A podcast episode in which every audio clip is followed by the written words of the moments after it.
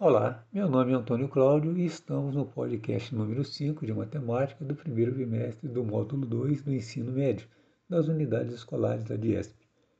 E hoje vamos conversar sobre a interpretação dos gráficos e também da raiz de uma função do primeiro grau. Nos telejornais, uma das melhores formas de fazer os telespectadores entenderem o comportamento de alguma coisa como o crescimento ou decrescimento da Covid-19, por exemplo, é através de gráficos. E é justamente isso que queremos entender hoje. Vamos ver que isso é bastante fácil. Queremos interpretar os gráficos de uma função do primeiro grau, assim como queremos construí-los a partir também de dados de diversas situações. Em primeiro lugar, devemos saber que o gráfico da função do primeiro grau é dado por uma reta, e uma reta pode ter a inclinação à direita, ou à esquerda, ou na horizontal, ou seja, paralela a um eixo x do plano cartesiano. Então, com base nessas informações, já podemos dizer o seguinte: se a inclinação for à direita, trata-se de uma função crescente, ou seja, o objeto do gráfico, ou seja, a informação que está sendo dada para nós, é que ela está crescendo, ela está subindo.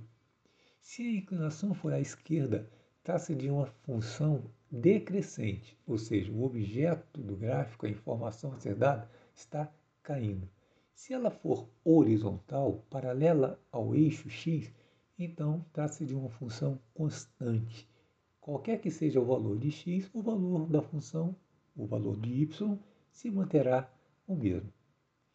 Também podemos ter essas informações de outras formas.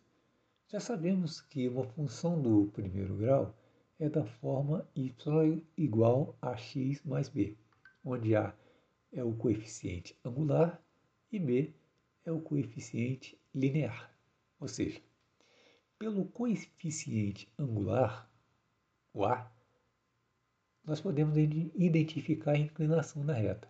Se o a for maior que zero, ou seja, se ele for positivo, então a inclinação será à direita e a função é crescente.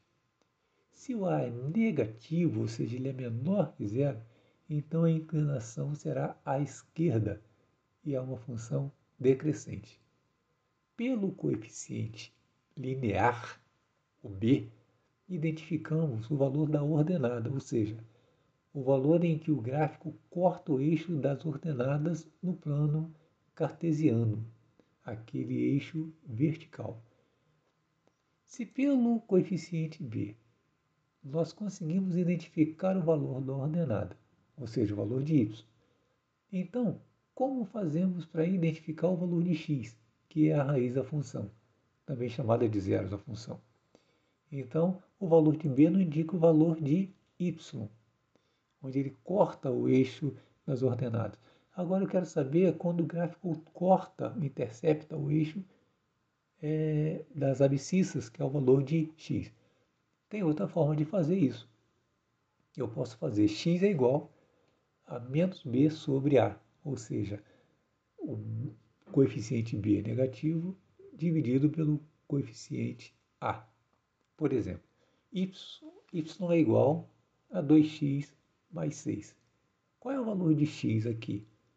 É importante lembrar que raiz é aquilo, é aquele valor que torna o y igual a zero. Então, x será menos b sobre a.